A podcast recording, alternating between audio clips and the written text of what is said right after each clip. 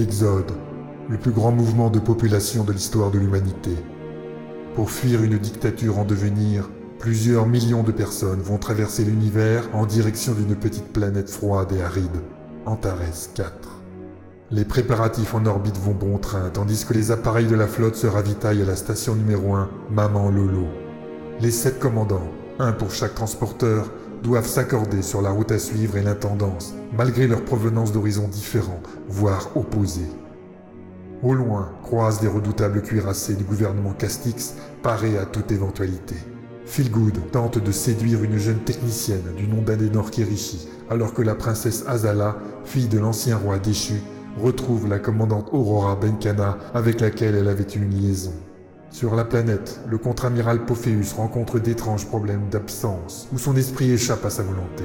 Malgré cela, lui et son lieutenant Ralato Uli envoient secrètement le plus puissant mental de tous les temps, Fabio Uli, son frère, sur l'Exode pour une mission secrète. Pendant ce temps, profitant des tumultes dus à l'Exode, d'autres arrivants débarquent également sur Maman Lolo. De bien mystérieux personnages, au regard sombre. Red Universe. La plus grande saga galactique jamais racontée en podcast.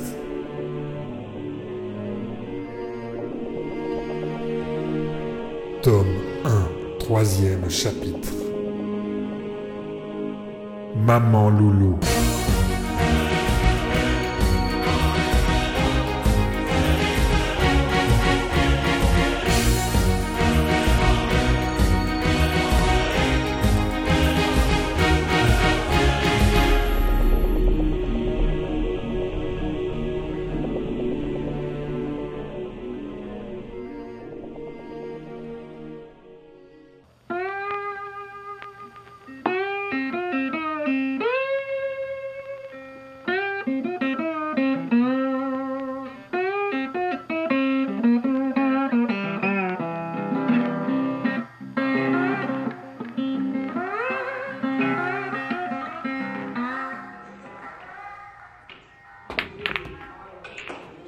La boule numéro 6 vint taper doucement la numéro 3, les entraînant toutes deux dans un mouvement savamment calculé vers un des trous de la table de billard au milieu de la bande de gauche.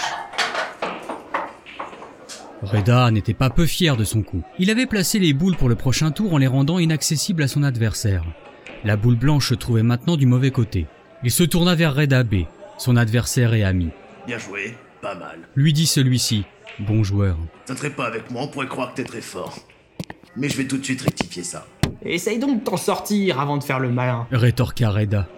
Les deux amis se reposaient ainsi autour de la table de billard du Sigma's Club depuis des années, se chamaillant tel un vieux couple autour de querelles tout aussi vaines que tatillonnes. Tous deux dans la force de l'âge, tous deux mariés et pères, travaillant ensemble comme dockers dans une société gérant plusieurs espaces sur la principale station spatiale orbitale de Materwan, Maman Lolo, ils se retrouvaient ainsi tous les soirs, parlant de billard, de femmes et des derniers potins. Le club était un des plus anciens endroits de détente de la station spatiale, et Reda et Reda B en étaient les piliers. Le papier peint tombait en ruine, les toilettes n'étaient pas fréquentables, et la qualité des boissons laissait souvent à désirer, mais la devanture continuait de donner illusion à des clients crédules, très souvent des passagers ou des marins en transit, qui honoraient toujours cette relique. Reda se tourna vers le barman. Adouane Deux cocktails calotine, mais je veux la bonne recette cette fois, avec de la vraie caffeine et deux olives. Vous êtes certain? Avec deux olives? Demanda perfidement le barman à l'intention de Reda B. Mais évidemment que non Un cocktail calotine se prépare avec une seule olive hein. Tout le monde sait ça grogna l'autre, en se plaçant dans le meilleur angle pour tirer la boule blanche.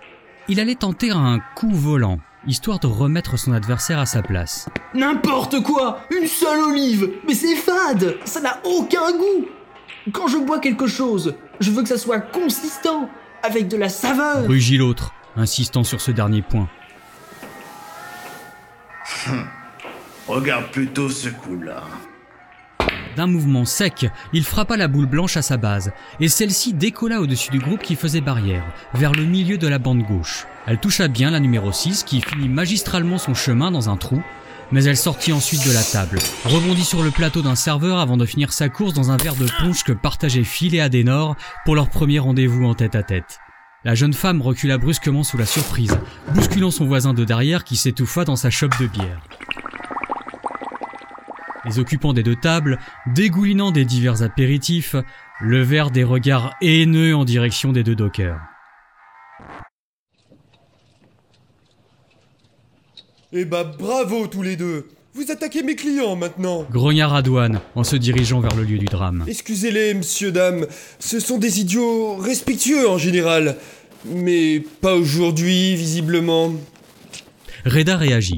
Eh non, mais attends, je suis pour rien dans cette histoire. C'est Reda B qui a tiré trop Je fort. n'aurais pas tiré trop fort si tu ne m'avais pas énervé avec ta recette stupide de calotine, toujours à grogner pour tout. Comment ça, stupide? C'est toujours avec deux olives qu'on prépare ce cocktail. Et ce n'est pas Monsieur le Barbane qui sait tout, qui va me donner des leçons sur ce sujet. Les Barbanes étaient un peuple du centre du continent principal de Materwan, métissé avec un autre peuple migrant, il y a plusieurs centaines d'années, les Bruns. Et malgré une quasi-fusion, au point que l'on était dans l'impossibilité de les distinguer de nos jours, une certaine discorde sur de très nombreux sujets tels l'origine d'une famille, d'un mot ou d'une recette, persistait siècle après siècle. Le client bousculé par Adenor se leva avec la souplesse d'un félin, en grommelant quelque chose d'incompréhensible à son comparse face à lui. Silencieusement, les deux hommes quittèrent la salle du Sigma's Club en lançant des regards furtifs à droite et à gauche. Le patron Radouane tenta bien de les retenir, Eh, soyez les bienvenus La consommation vous est offerte mais rien n'y fit, et ils sortirent par le corridor principal pour disparaître dans la foule. Les deux dockers échangèrent un regard de suspicion. Qu'est-ce que des pirates mijotent dans le coin? Aucune idée. C'est sans doute en rapport avec l'Exode. Bizarre. D'habitude, un pirate, ça traîne dans l'espace. Au large. Pas dans une station comme celle-ci. Je n'aime pas ça du tout. Moi non plus, je n'aime pas ça Deux clients moins, à cause de vous Vous pourriez au moins aller présenter vos excuses à ces deux jeunes gens. Tiens, oui.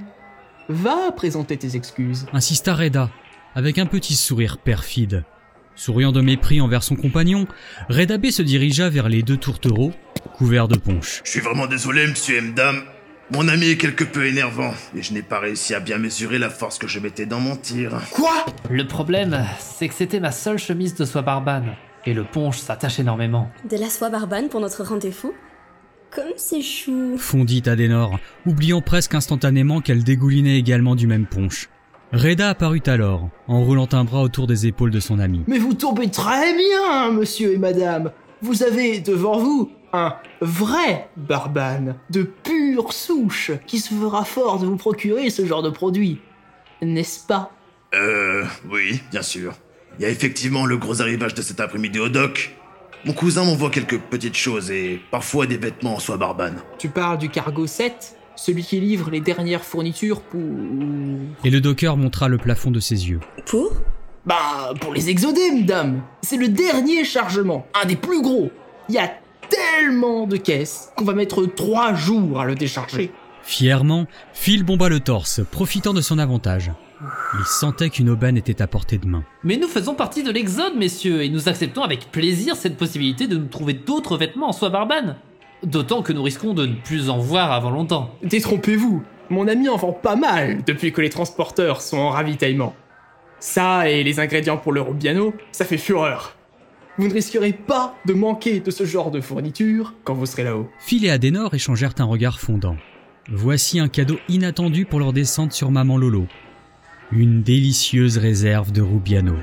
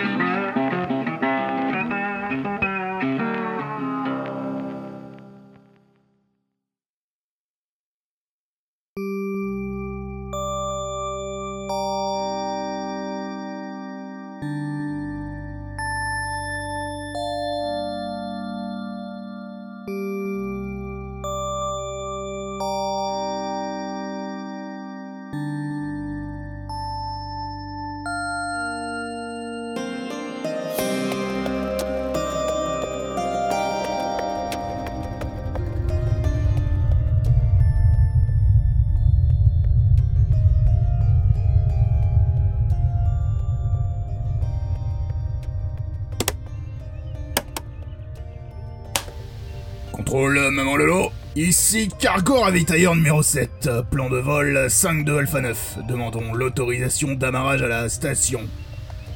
Cargo numéro 7, vous êtes en avance de plusieurs heures, non? Votre emplacement sur le dock 4 n'est pas encore libre. Veuillez vous mettre en zone d'attente, s'il vous plaît. Simo Tatami, pilote de cargo de son état, ne l'entendait pas de cette oreille. Il emportait en contrebande une lourde cargaison, dont plusieurs kilos de fraises cerises encore vertes, ingrédient indispensable à la fabrication du Rubiano, et elle devait absolument être livrée fraîche. Le regard perdu au travers du hublot, il chercha quelques secondes son inspiration dans la contemplation des étoiles. Puis Simo appuya sur l'interphone. Euh, contrôle maman Lolo, on a reçu l'ordre d'embarquement plus tôt que prévu car certains approvisionnements étaient en rupture de stock pour le transporteur à quai.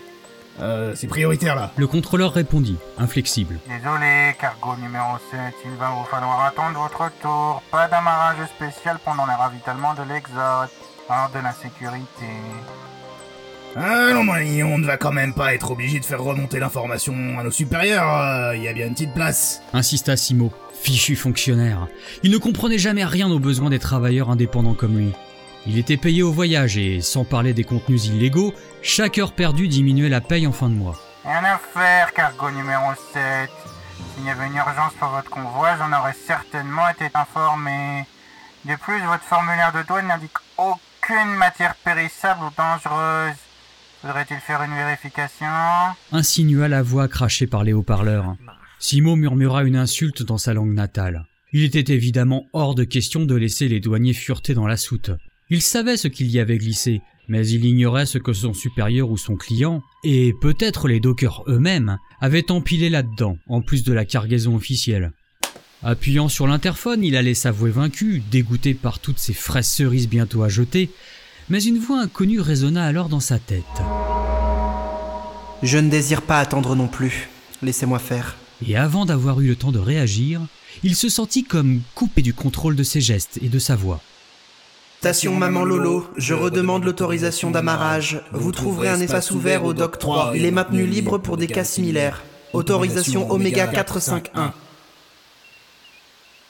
Une obscure frayeur tenaillait Simo, alors que ses membres accomplissaient d'eux-mêmes la manœuvre pour se retrouver face à l'emplacement absolument inconnu qu'il venait d'énoncer si clairement à la radio.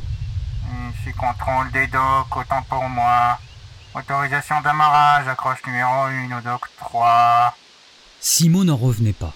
Sous ses yeux, il terminait la procédure d'amarrage avec une perfection qui ne lui était pas commune, chaque geste semblant à la fois soupesé et empli d'une sorte de grâce, comme un ballet. Ce qu'ignorait Simo, c'est que le contrôleur de Doc était à peu près dans la même situation, spectateur de ses gestes et de ses paroles.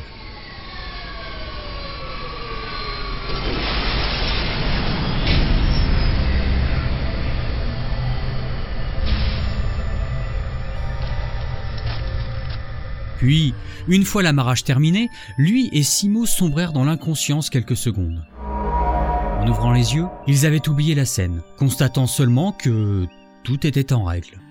Oh, les fraises cerises grogna Simo. Le temps comptait trop pour piquer un petit somme. Au milieu des caisses de fraises cerises, cachées dans un espace à l'écart du chargement principal, un conteneur était légèrement plus grand que les autres. À l'intérieur, assis sur un petit coussin, Fabio Ouli le mental esquissa un sourire de satisfaction. Plusieurs caisses se déplacèrent alors toutes seules, plaçant la sienne dans les premières à être débarquées.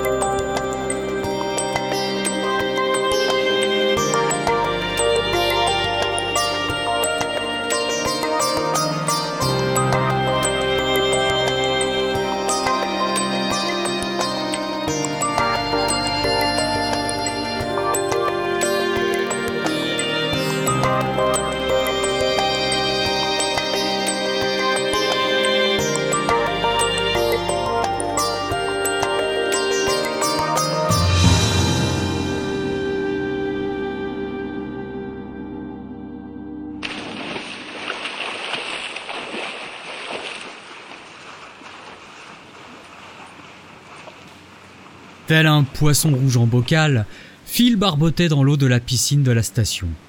Cela faisait maintenant 20 minutes que lui et la jolie Adenor étaient entrés dans leurs vestiaires respectifs, et sans nouvelles depuis lors, il attendait. La piscine de Maman Lolo était un des équipements les plus agréables et les plus impressionnants dans l'espace connu. Imaginez qu'il fut nécessaire de libérer 1500 mètres carrés de surface et d'y apporter près de 3000 mètres cubes d'eau à renouveler au moins une fois chaque année. Délice suprême, on pouvait à loisir observer sans être vu, au travers d'une grande façade vitrée sans teint, les commerçants, dockers, passagers et autres badauds circulaient le long du corridor central de la station. Le tarif de l'entrée était à la hauteur de l'exploit technique, mais pour séduire Adenor, Phil était prêt à tous les sacrifices.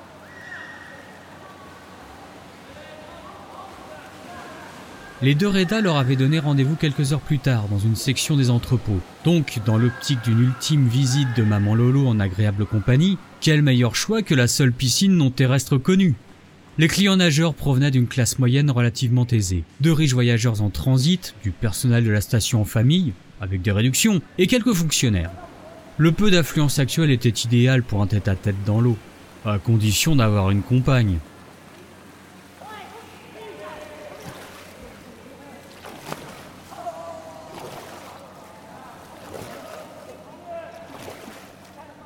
Trompant son impatience, Phil sinua entre les autres nageurs, s'amusant à donner des surnoms d'animaux aquatiques. Tel crawler ressemblait à un congre, tel groupe de petites filles était un banc de crevettes, tel couple de retraités faisait penser à des méduses, tandis qu'une ou deux sirènes émoustillaient agréablement ses pensées de leur grâce. Mais que faisait donc Adenor Il s'accouda au rebord face à la vitre sans observant le corridor central. Les gens vaquaient à leur occupation, certains couraient à la suite d'un horaire trop hasardeux, d'autres visitaient la station un peu comme lui. Ce fut dans cette foule, justement, qu'il remarqua avec surprise une personne. Certes, sa tenue était neutre, un châle gris recouvrait partiellement sa tête, mais il reconnut clairement la princesse Azala, l'ancienne héritière du trône de Materwan, déambulant anonymement, sans protection, au beau milieu de la station Maman Lolo. Personne ne semblait prêter attention à elle. L'heure du déjeuner était sans doute trop proche pour cela. Qui pourrait imaginer croiser une telle personnalité dans ce lieu? Phil l'avait déjà rencontré par le passé, durant la Révolution, et ce souvenir...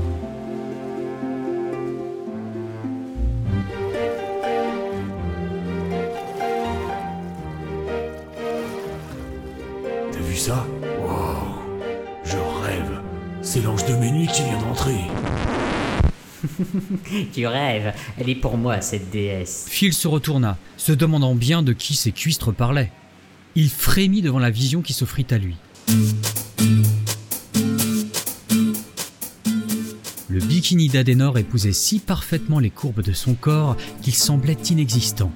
Sa généreuse poitrine y forçait les coutures. Toutes les formes de cette beauté n'étaient qu'appel irrésistible au plaisir de la chair. Coutumière du sentiment qu'elle inspirait à tous les hommes, elle avançait posément, tels ses modèles professionnels, relâchant le chignon de ses cheveux blonds qui illuminaient la pièce de leur éclat.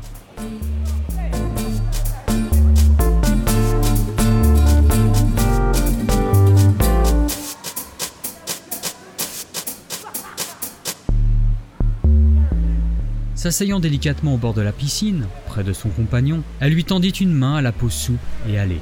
Celui-ci hésita une seconde, puis la nymphe à se glisser dans l'eau, sous les yeux ahuris de l'assemblée.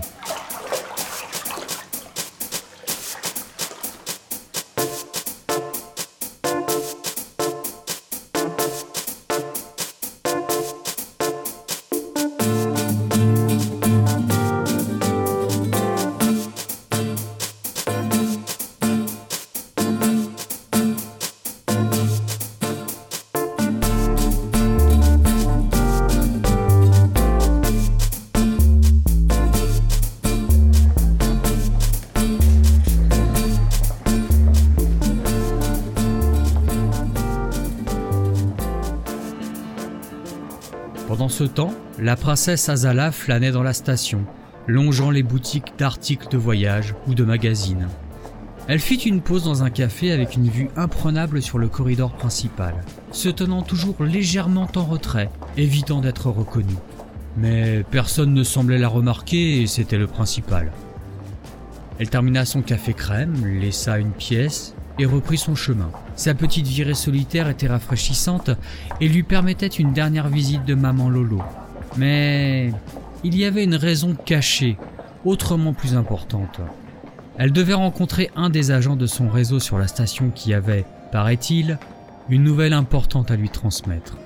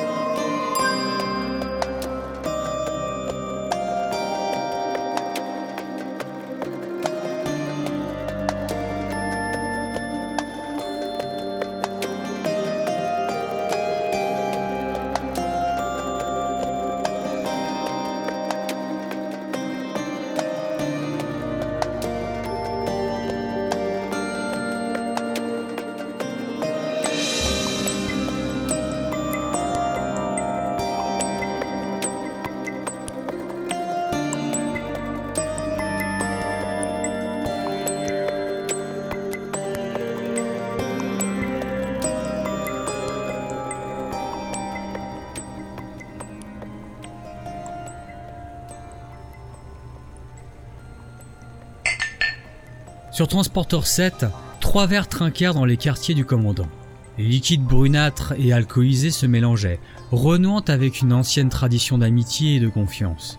Pas de musique ou d'artifices festifs tels cocktails, hors d'œuvre ou invités d'apparat, non. Il s'agissait de la réunion de trois personnes que le destin avait amenées à partager les mêmes couleurs, les mêmes obstacles, les mêmes douleurs. Il les avait conduites ensemble à la victoire, liées par une sincère amitié et une profonde estime.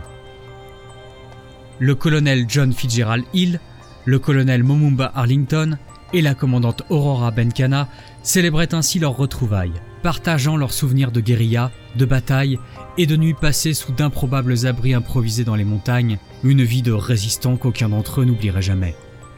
Au-delà des effusions, ils formaient maintenant, à eux trois, presque la moitié du conseil des commandants de l'Exode, ce qui signifiait qu'une demande commune pouvait remporter facilement la majorité des voix. John, je pensais que tu serais plus heureux de notre petite sauterie. Depuis le temps qu'on ne s'était revus. Momumba Arlington, grand stratège de la Révolution et orateur hors pair, n'était pas tout à fait le même homme en privé. Il ne rechignait plus alors à la plaisanterie, tentant parfois au sarcasme. Jeff Hill, de son côté, semblait s'intéresser à un quelconque détail dilué dans l'alcool de son verre. De sa voix profonde résonna pourtant une réponse, sous forme de question.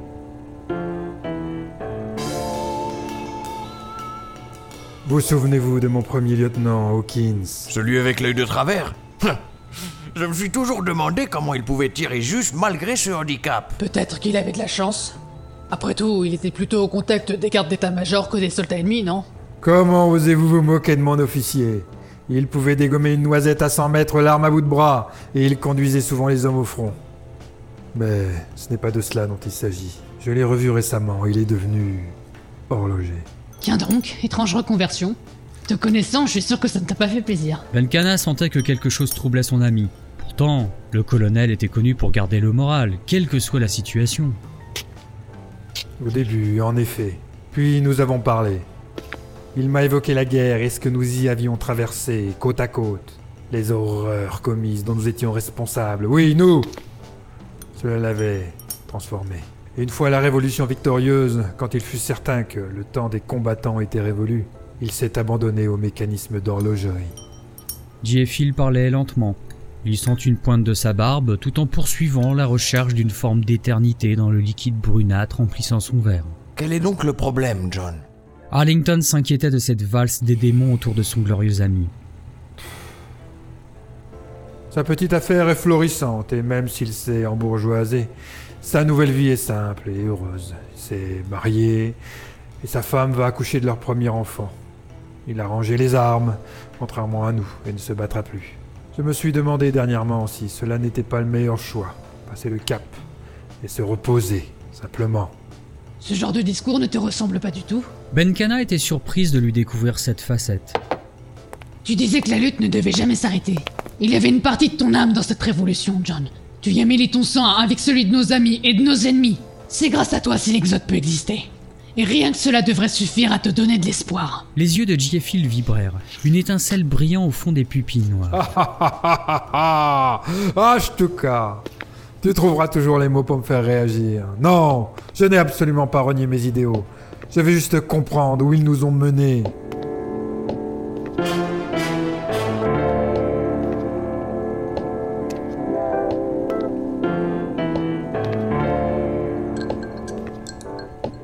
En quelques pas, il se retrouva à observer l'extérieur par le hublot, la fourmilière de la station spatiale principale, devant l'imposante majesté de la planète Materwan qui emplissait tout le champ visuel.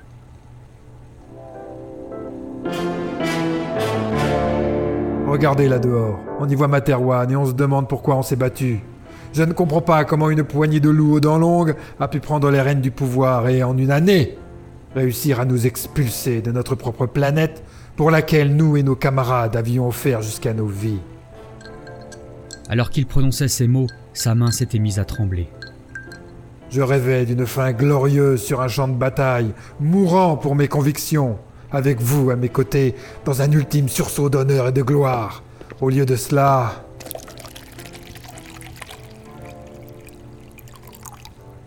Euh, Si tu permets, je n'étais pas au courant de ma mort programmée sur le champ de bataille. On aurait pu me prévenir. J'aurais fait un effort vestimentaire. L'interrompit Arlington, gratifiant Benkana d'un clin d'œil.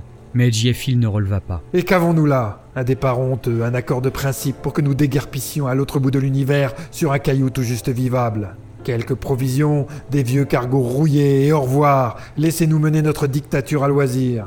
J'ai encore la rage de me battre et de repousser le mal où qu'il se tapisse. Nous nous connaissons. Vous comprenez parfaitement ce que je veux dire. Si vous n'avez pas renoncé, alors comment arrivez-vous à supporter cela Les deux amis à table soupirèrent, se perdant à leur tour dans l'observation méthodique de leurs assiettes. Ils savaient bien ce que voulait dire le colonel, mais comment, après une si dure et une si longue guerre civile, demander à toute une planète de se relancer dans la lutte armée? Les populations avaient déjà trop souffert, et malgré le régime qui se dessinait, personne n'était prêt à reprendre les armes. Momumba ne prononça que quelques mots, charge à son ami de les considérer comme une réponse. Quand un mâle hypogazelle ne trouve plus sa place dans le troupeau, alors il part fonder une nouvelle famille, ailleurs.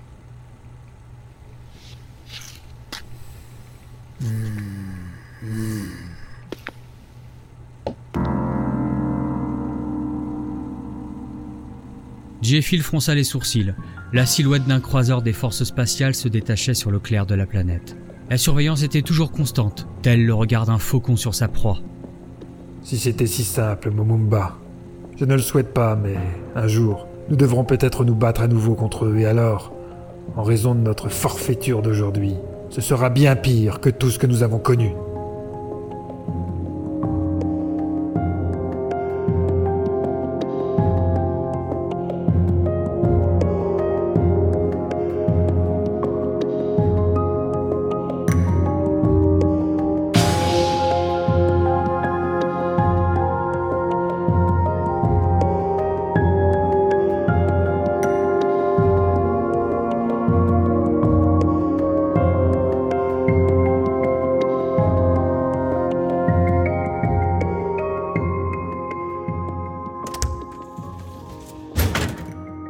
Sigma's Club, l'heure de la fermeture était toute proche et Radwan essuyait les verres devant une salle vide. Les affaires marchaient bien pour cet ancien barbane. Depuis deux semaines, et pour encore une ou deux à venir, il allait atteindre des records de clientèle grâce à l'Exode. Son chiffre d'affaires avait triplé, il s'était même permis d'embaucher un serveur pour le soulager de la surcharge de travail. Il prendrait bientôt un mois de vacances avec sa femme et il visiterait la famille dans sa région natale sur Matarwan, près des vallées et des canyons barbanes où il avait passé sa jeunesse. Tandis qu'il partait dans ses pensées, trois nouveaux arrivants s'installèrent au comptoir. Hé garçon, une bouteille de whisky absinthe. Mes amis et moi avons soif. Radwan sortit de ses rêveries et observa ses clients. Celui qui avait parlé était un petit bonhomme chauve d'une quarantaine d'années, un nez d'aigle, le teint hâlé et deux petits yeux noirs, très noirs. On sentait qu'il débordait d'énergie et de quelque chose d'indéfinissable en plus. Il était entouré de deux grands gaillards à la mine patibulaire qui avaient le mot pirate comme écrit au travers du visage. Hélas, messieurs, le whisky absinthe euh, se fait rare de nos jours. S'il m'en reste euh, bien quelques gouttes, ce ne sera pas assez pour vous trois. Les clients ne répondirent pas tout de suite, le petit continuant de le fixer du regard. Le patron sentit un désagréable frisson lui remonter le long de la colonne vertébrale. C'est dommage. Avez-vous autre chose à nous proposer de Materwan? L'inconnu insistait sur le nom de la planète et cela faisait une drôle d'impression.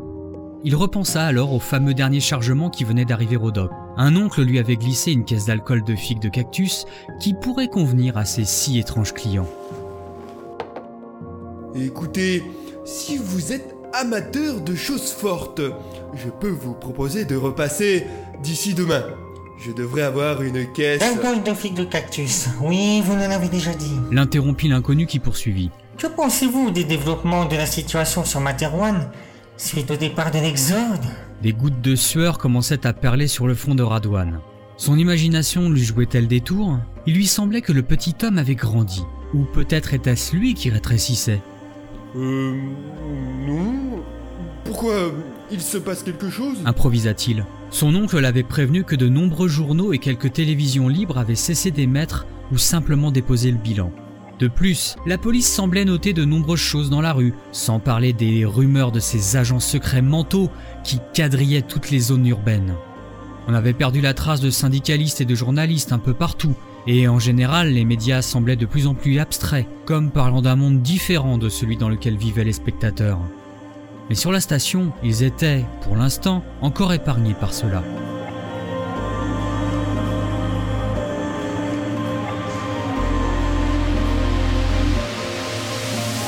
Vous mentez. Lui lança le petit homme. Radouane tika puis découvrit qu'il était désormais entouré par les deux hommes de main de son interlocuteur. La princesse Azana est à bord de la station en ce moment. Étiez-vous au courant? Poursuivit le bonhomme à tête d'aigle, qui désormais était plus grand que Radouane. Une princesse? Azala? Ah oui, il en avait entendu parler par les deux Reda. Elle faisait partie de l'Exode. Non, il ignorait ce qu'elle faisait sur la station. Il paraît qu'elle aurait été chassée par le pouvoir, probablement à cause d'activités politiques. C'est dangereux cela. Radouane s'en tenait toujours bien à l'écart. Personne n'aidera les exodés, n'est-ce pas? Ils seront livrés à eux-mêmes. Était-ce une question ou une affirmation? Radouane était complètement désorienté. Il se sentait claustrophobe, collé entre les murs de la chambre froide. La chambre froide? Mais que faisait-il ici? Devant lui, très haut, très loin, un homme chauve à tête d'aigle lui parlait. Enfin, il lui semblait. Merci, monsieur Radouane, pour votre participation. Malheureusement, vous ne nous avez été guère utiles. Dormez bien.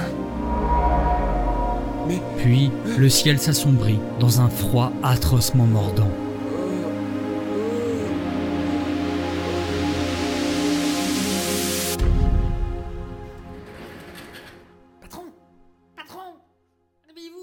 Le lendemain, le serveur découvrait Radouane, mort de froid, dans la chambre réfrigérée du Sigmas Club. Tout le monde savait que la clanche était trop sensible. C'était vraiment un drame stupide.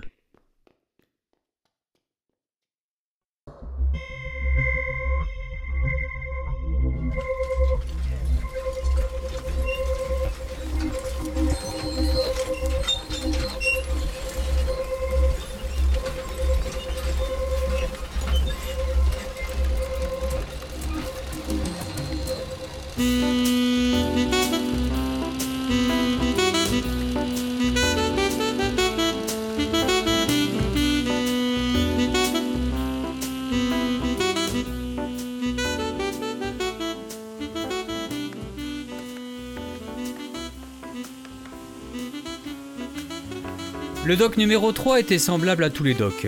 Une zone d'accostage pour les vaisseaux à fort tonnage hors atmosphère, une autre pour les vaisseaux plus modestes, avec des hangars pressurisés, une zone de contrôle de douane, une quatrième pour le déchargement avec quelques halls provisoires, et enfin, une série d'entrepôts de stockage à moyenne durée.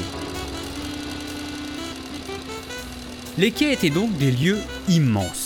On pouvait y travailler toute la journée sans s'y croiser et en général, on ne s'y déplaçait à pied que par obligation. Pourtant, des individus de toutes sortes s'y promenaient, parfois officiellement, parfois non. Ces lieux étaient en effet bien pratiques pour les rencontres discrètes.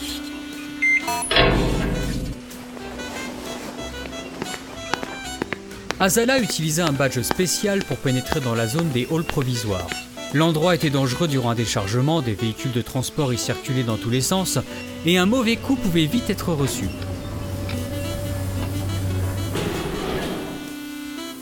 Tracé à la craie près d'une évacuation d'air, une marque laissée par son agent lui indiquait une nouvelle direction. Ce code était nécessaire pour qui pratiquait des activités d'espionnage. Évitant les caméras de surveillance, elle atteignit le lieu du rendez-vous et se dissimula dans un espace sans lumière, guettant l'arrivée de son correspondant.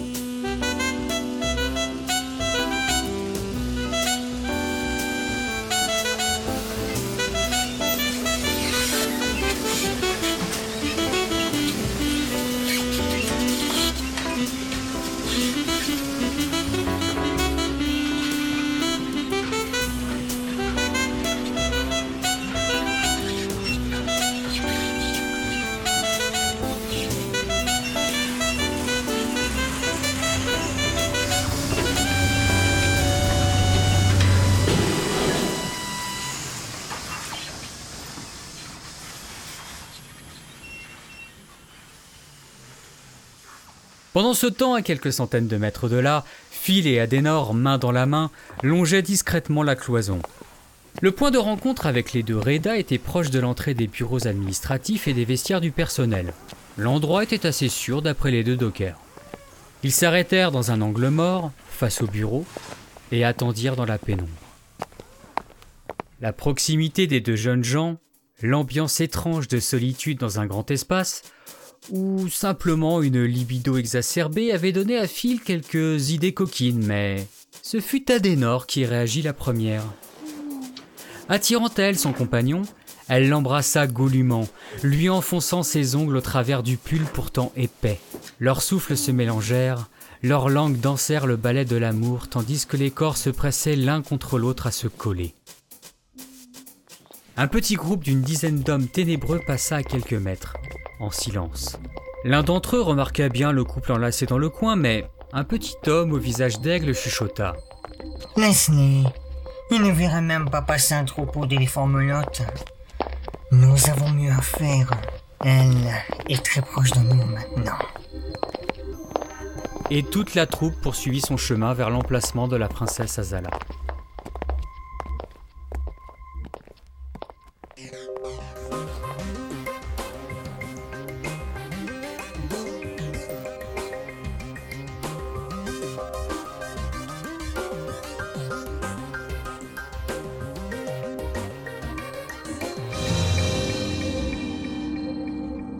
Fabio, enfermé dans un conteneur, redécouvrait paradoxalement le mot liberté multiplié à l'infini. Durant la longue période d'isolement dans sa prison souterraine de verre, il avait réussi, après plusieurs mois de concentration et de méditation, à ressentir la présence des personnes situées un kilomètre au-dessus de lui. Sa solitude était alors totale, entouré et servi uniquement par des robots, constamment drogués pour limiter ses pouvoirs, surveillé par une armée de caméras et d'autres instruments de mesure de toutes sortes. Il avait pourtant su mettre à profit cette période pour affiner ses pouvoirs de mental. Qui pouvait imaginer ce qu'il ressentait maintenant? Les dernières drogues n'agissaient plus, et il se retrouvait au milieu d'un vivier d'humains qui, sans se douter une seconde de sa présence, suivaient leurs existences grouillant de pensées, de sentiments ou de fantasmes. Son cerveau était tel un sonar qui repérait des esprits jusque dans les croiseurs lointains de la flotte spatiale. La station entière était prête à tomber en son pouvoir s'il le désirait. Il en avait la possibilité. Lever sa propre armée de fanatiques en quelques minutes. Ces idiots de militaires ne l'avaient en fin de compte qu'aidé à atteindre un nouveau niveau d'efficience. Mais Il avait cette mission stupide, cet engagement arraché par son frère, cette soi-disant chance de retrouver sa liberté.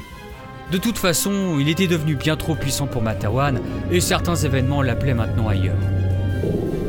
Pour l'instant, il s'agissait surtout d'attendre et d'observer car du fond d'un conteneur, il avait une vision très claire de tout ce qui se passait sur le dock numéro 3.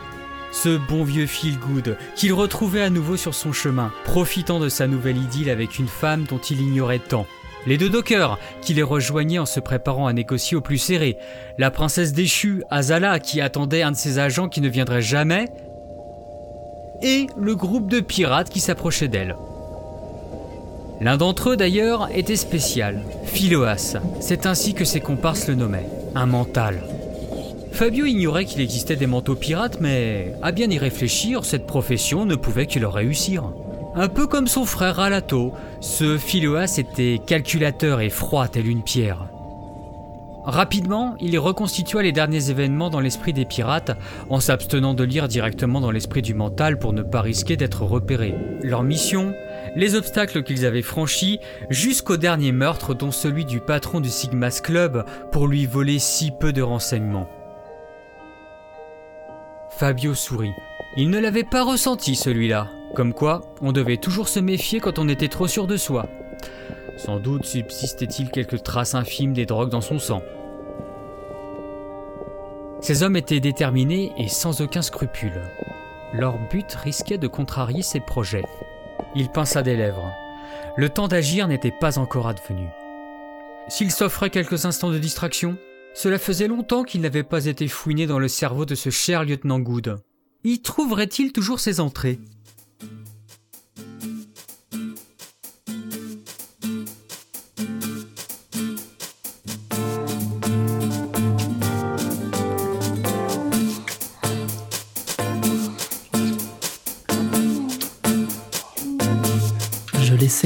Voyager le long des courbes sensuelles de ma partenaire, sentant un désir fou envahir mon esprit, inhibant toutes mes retenues.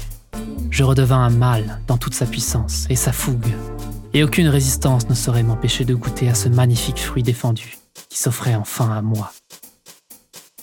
J'empoignai les cheveux d'Adenor, les tirant en arrière pour libérer la naissance de sa poitrine à ma contemplation. Relevant une cuisse contre mes hanches, elle était désormais en équilibre, abandonnée et offerte. Mon entrejambe se tendait à en être douloureux, et j'admirais les pointes de ses seins étirer indécemment le tissu de son body. Je n'en pouvais plus. J'allais arracher la sangle de ma ceinture et en libérer toute la vigueur contenue, quand j'entendis un raclement de gorge gêné derrière moi. Adenor eut un haut au cœur et je me retournai en sueur. Reda B semblait particulièrement gêné de nous déranger. Il tenait un talkie-walkie dans une main et regardait avec attention un lacet de ses chaussures légèrement décentré. Je suis désolé, nous avons peu de temps pour régler notre petite affaire. Si vous pouviez me suivre. Je me tournai vers Adenor et la vis déjà repeignée, aussi sage que possible, fraîche comme un gardon. Elle me gratifia d'un clin d'œil et s'éloigna à la suite de Reda B, roulant divinement des hanches pour mon seul plaisir. Je les rattrapai, coulant un regard complice à ma compagne. Après plusieurs minutes de déambulation anarchique entre d'infinis rayonnages de caisses, j'interpellai notre guide. Nous allons loin Celui-ci sourit en coin. Ici, rien n'est à côté. Les quais sont un vrai labyrinthe. Heureusement pour vous, c'est juste. Il s'arrêta net, le regard horrifié. Je tournai la tête et fus pris à mon tour de frayeur. Le cadavre d'un homme sans tête était allongé dans un angle de l'entrepôt, un croc de boucher dans le cœur. Une mare de sang l'entourait, tel un tapis macabre annonciateur de malheur. Adenor me serra le bras, à le transpercer, muette, mais les yeux fixés sur le corps.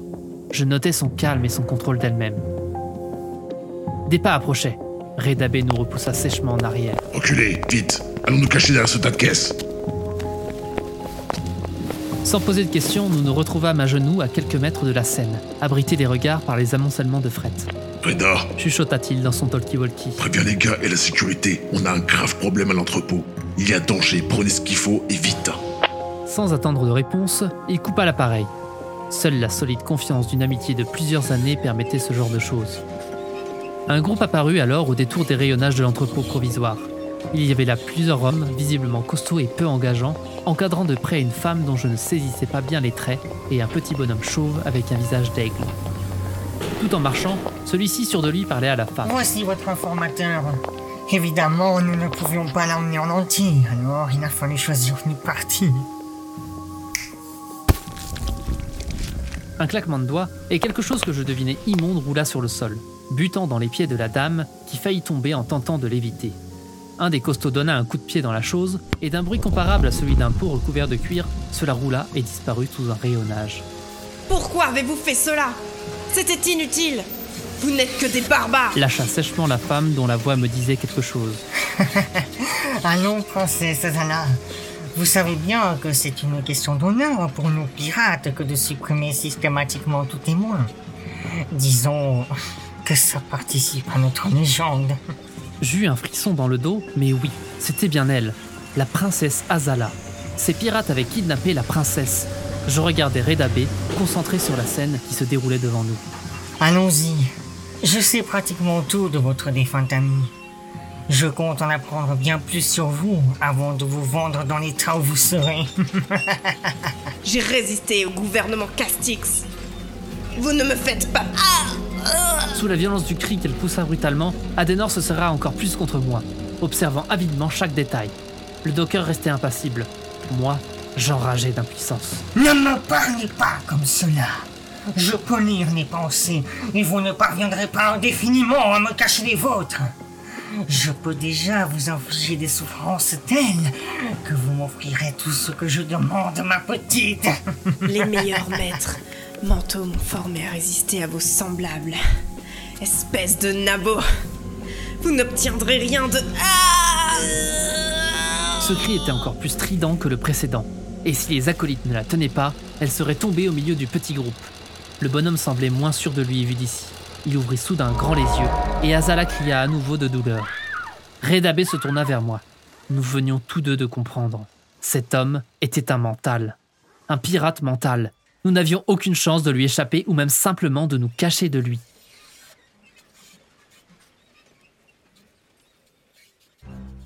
Transporteur 1, Conseil des commandants de l'Exode.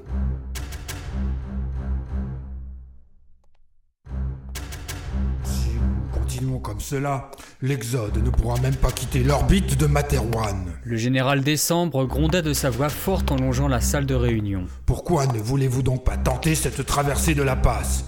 Nous, nous gagnerions du temps. Et- mais surtout, nous deviendrions indécelables pour les radars à longue portée Castix.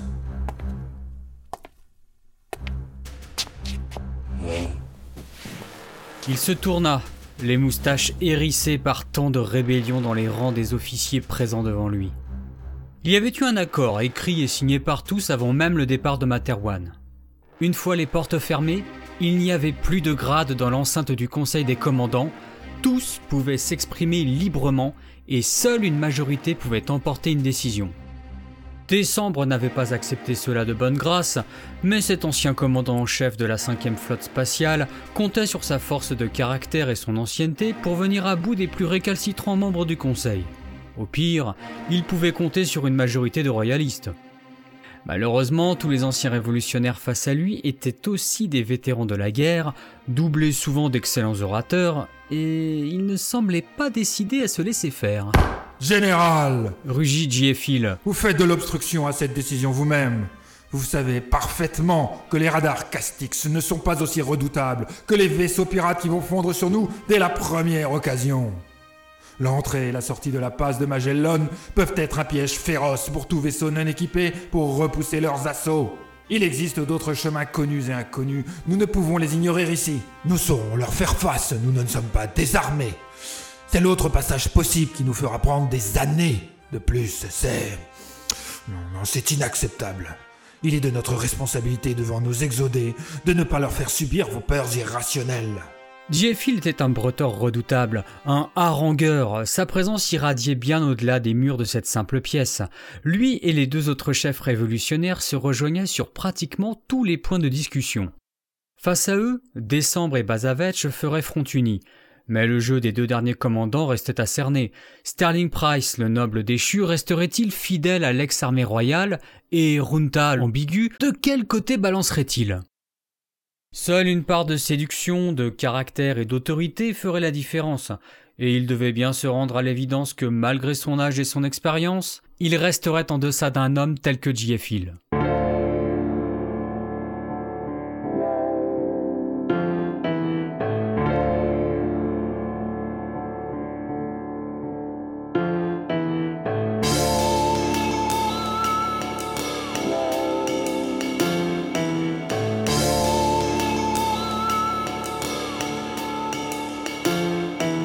Le commandant Bazavetch appuyait la position du général.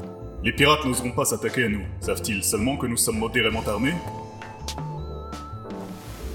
La passe est juste au-delà de la station Pignatal Grande. C'est le dernier croisement des routes stellaires. Là-bas, nous arriverons en force avec nos sept transporteurs géants. De quoi impressionner ces acrobates avec leurs petites conserves volantes, non? Arlington, Hill et Benkana restèrent muets de stupeur durant quelques secondes. Comment pouvait-on être aussi aveugle? Les pirates sillonnaient cette région depuis des siècles. Avec un gros convoi bien juteux comme le leur, ils se préparaient probablement déjà à l'attaque. Mais un petit rire discret prit tout le monde de court. Runta, le politicien reconverti, intervenait enfin dans la conversation. Allons, baron Bazavetch. Non seulement nous pouvons être certains que les vaisseaux pirates ont déjà décollé de leurs repères, mais je peux vous affirmer que, d'après certaines informations en ma possession, il y aurait déjà des pirates à bord même de la station pour s'infiltrer dans nos transporteurs. Comment?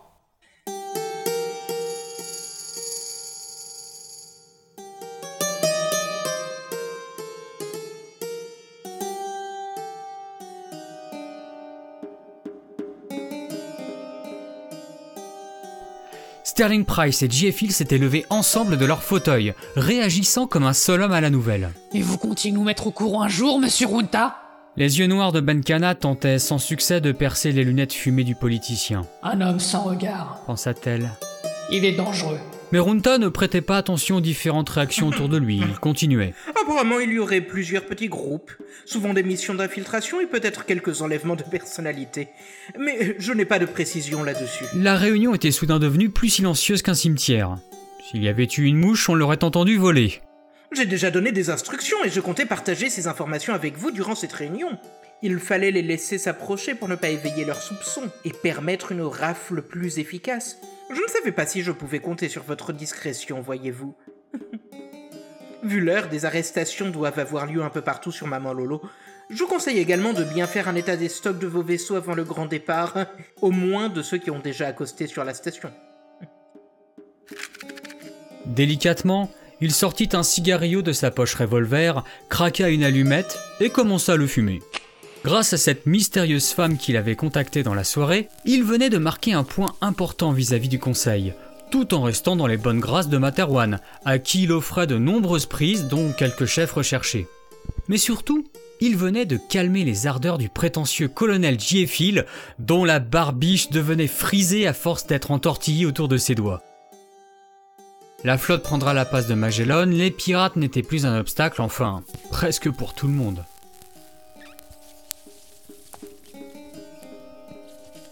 Le message d'hier sur le réseau avait été déjà supprimé. Son informatrice anonyme avait parti lié avec eux d'une manière ou d'une autre, et garder une trace de ce contact aurait pu se révéler dangereux. Runta tira de nouveau sur son cigarillo et en savoura l'arôme, observant les autres commandants au travers de ses lunettes fumées.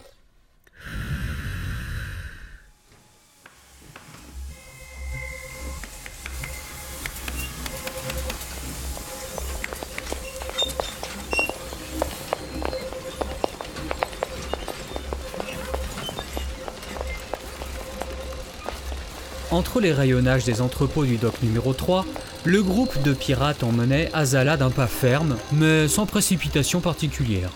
Ils étaient habitués à compter les uns sur les autres et leur nombre ainsi que leur expérience du combat était leur force. Au milieu de la petite troupe, la princesse, solidement encadrée par deux gaillards qui n'y connaissaient visiblement rien aux droits des femmes, lançait autant qu'elle le pouvait des regards noirs au maître mental qui dirigeait l'expédition. Arrêtez de me haïr, femme. Peut-être survivrez-vous. Nous ne voulons pas votre mort. Nous voulons seulement votre coopération, ainsi que l'argent que vous valez. C'est tout. La phrase avait germé dans la tête d'Azala, et celle-ci ne put réprimer un haut le cœur devant une telle intrusion. Elle avait côtoyé des manteaux, évidemment, en tant que princesse, cela lui était presque une obligation, ne serait-ce que par protection, mais jamais aucun ne s'était permis une telle intrusion dans son esprit. Et encore, vous verrez à bord de notre navette ce qu'intrusion peut signifier. Azal a voulu réagir, mais ses deux gardes ne lui permettaient aucune liberté. Elle était curieuse de savoir qui voudrait bien proposer une quelconque somme d'argent pour elle. Parlait-on des Castix qui pourraient en profiter pour l'exécuter en toute discrétion Ou d'un potentat quelconque voulant s'offrir un joli et rare pot de fleurs pour ses vieux jours Préservant ses forces pour un moment plus propice, elle se laissa docilement entraîner.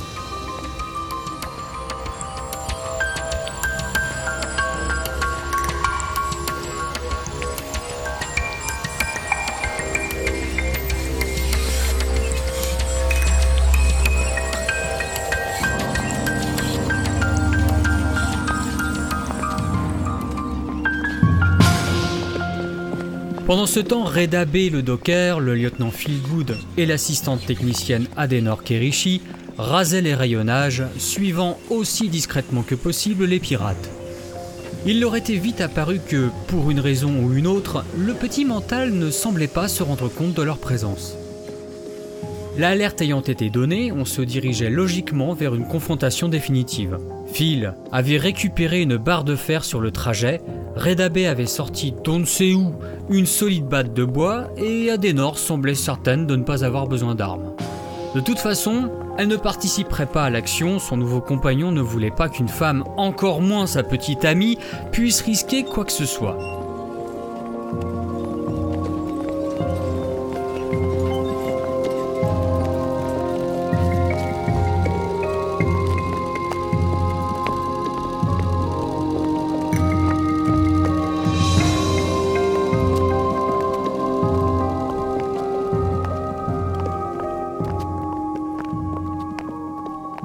Gagnant du terrain, les trois suiveurs pouvaient jauger avec inquiétude de la carrure de leurs opposants. Ces gaillards étaient tous bâtis comme des golems et leurs armes improvisées allaient devoir être utilisées sans aucune retenue, sous peine d'un épilogue malheureux. À quelques mètres de leurs ennemis, Redabé s'arrêta derrière une caisse et exécuta un étrange balai avec les mains, ouvertes tournées vers le haut, fermées en point les pouces levés, etc. Au début, Interloqué, Phil suivit le regard du docker et aperçut la silhouette de Reda et d'une vingtaine d'hommes dissimulés en hauteur juste au-dessus des pirates. Finalement, ils se retrouvaient maintenant en supériorité numérique. L'attaque serait aisée. Le barbane se tourna alors vers le couple. Nous allons foncer sur eux en faisant le plus de bruit possible. Il faut attirer leur attention. Dès que les pirates seront concentrés sur nous, nos amis attaqueront. Attention, nous n'avons qu'un seul essai. Vous êtes certain de vouloir continuer. Ainsi, le moment était venu. Phil serrait sa barre de fer à s'en luxer les jointures et Adenor lui grilla la politesse. Aucun problème, on fonce à votre signal. Le temps que Phil comprenne et interdise à la jeune femme de participer, Adenor et Redabé se précipitaient en hurlant de tous leurs poumons. Il se leva à son tour, inspira un grand coup et se mit à hurler en fonçant tête baissée, s'abstenant de toute réflexion.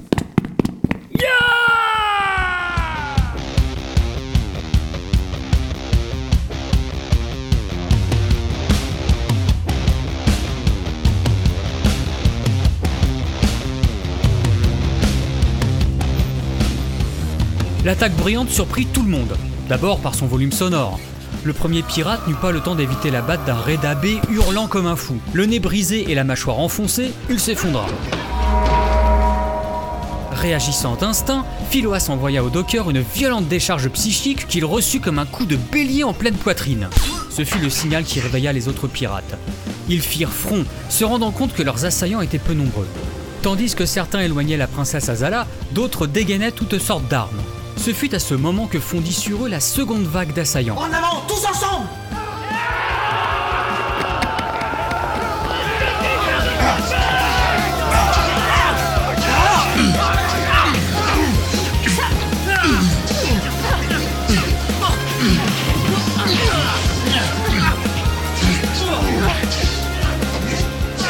Reda et l'autre docker ainsi que des agents de sécurité se jetaient sur le petit groupe, bien décidés eux aussi à ne pas faire de quartier.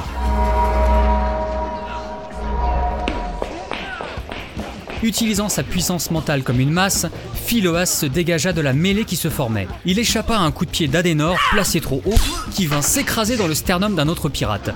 Celle-ci enchaîna d'un coup de tête dans la mâchoire qui se fractura en laissant échapper quelques dents. Le petit chef mental s'éloignait de la bataille en courant à perdre haleine.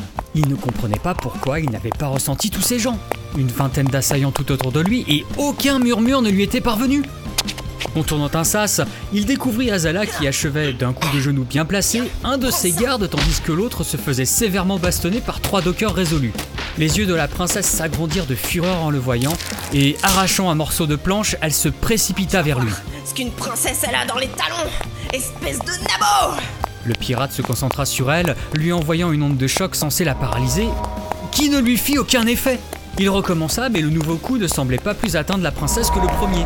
Il aurait bien voulu tenter une troisième onde de choc, mais le temps lui manquait, et il n'évita de justesse la planche qu'en se jetant dans une petite trappe et en dévalant des escaliers métalliques qui le conduisirent dans une zone d'accostage secondaire où de petits vaisseaux étaient stationnés.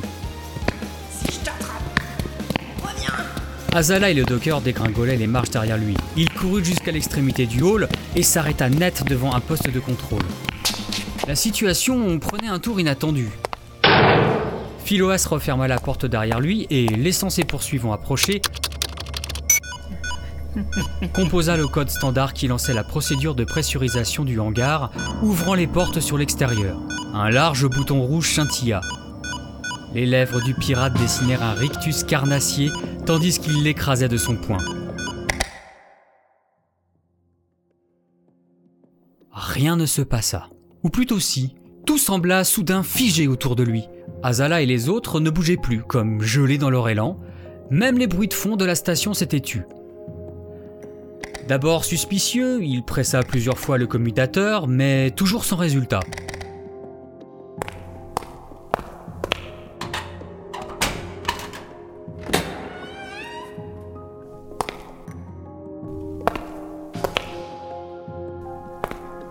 Sortant précautionneusement du poste de contrôle, il put constater que la porte du hangar était toujours close malgré l'enclenchement du processus d'ouverture.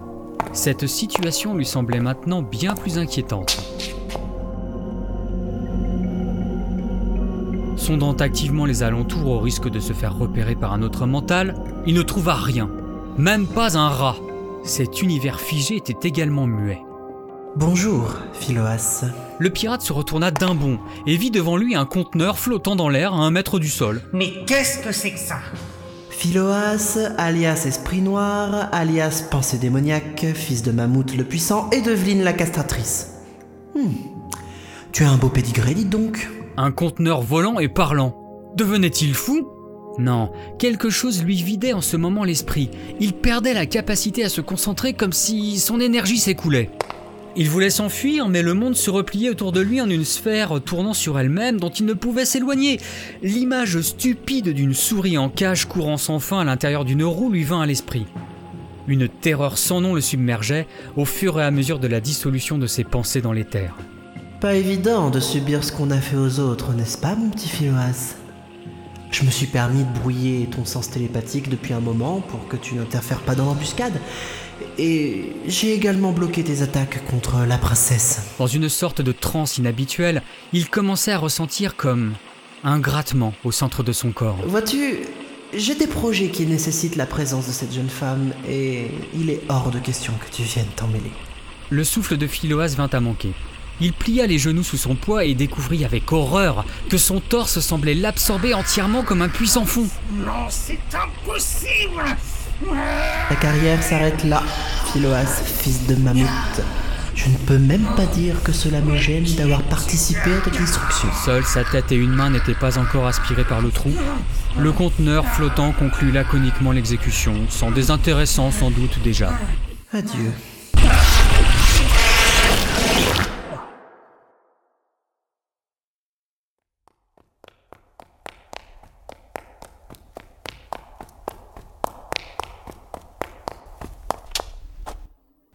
Azala ouvrit comme une furie la porte du poste de contrôle, sachant parfaitement ce qu'essayait de faire le pirate.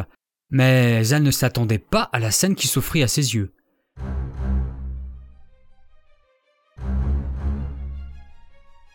Philoas, le pirate, était figé. le pousse à quelques centimètres du bouton d'ouverture de la porte principale du hangar. Ses yeux vitreux aux vénules éclatées, de la bave coulant de ses lèvres, il ne bougeait plus, pétrifié, son esprit brûlé depuis déjà plusieurs minutes.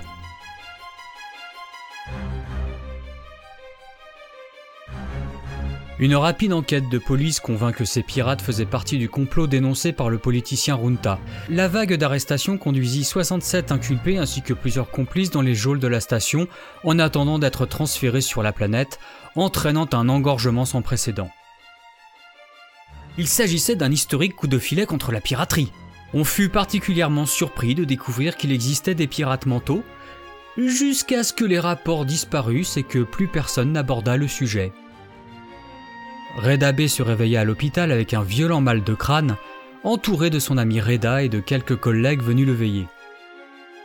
La princesse Azala fit son possible pour trouver une explication plausible à sa présence sur les quais, tandis que sa garde du corps Laïkedémon, Melba, ne se gêna pas pour sortir de sa réserve et la fustiger d'être sortie sans sa protection. Phil et Adenor furent félicités par le chef de la police de Maman Lolo pour leur courage, tandis qu'une médaille et une prime furent offertes aux courageux dockers. On médiatisa abondamment cette opération policière car, pour le pouvoir grandissant des nouveaux maîtres de Materwan, cette publicité était la bienvenue alors que s'intensifiait une sourde répression sur toute la planète.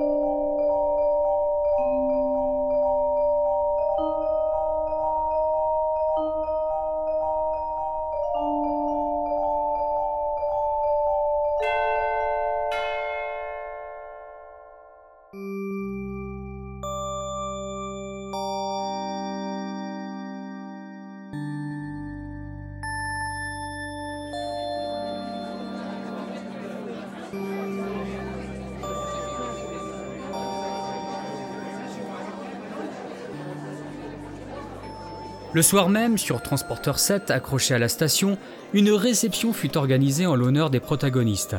Une nouvelle fois, Phil et Adenor eurent droit de chaudes félicitations et leur notoriété dépassait maintenant le cercle strictement intime.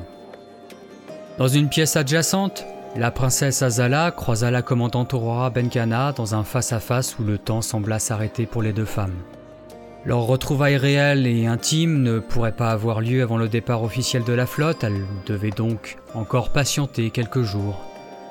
Cependant, rien ne les empêchait de converser nonchalamment avec d'autres invités, contemplant la station et l'espace constellé d'étoiles le long des baies vitrées. Benkana profita d'un moment de calme pour se tourner discrètement vers sa voisine. Je ne laisserai jamais plus personne te menacer. Puis elle s'éloigna, laissant Azala émue.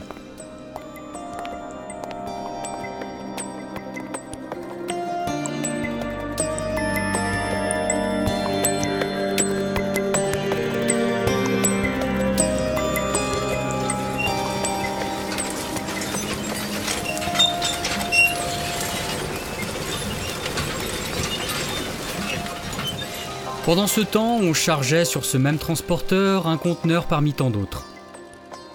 Une fois les dockers partis, celui-ci s'ouvrit tout seul sur un homme portant une tenue de mécanicien.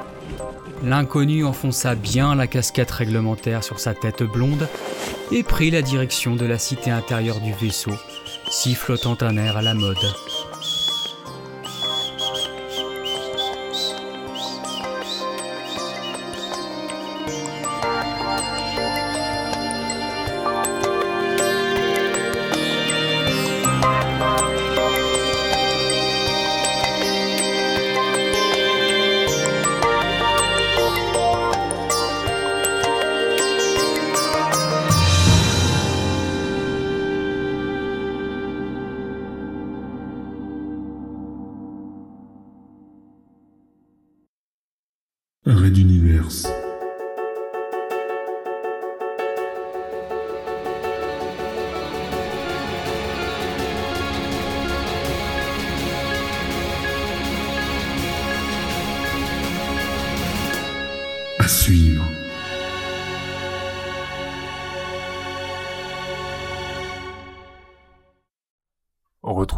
Red Universe, les musiques originales et les livres de la saga sur reduniverse.fr.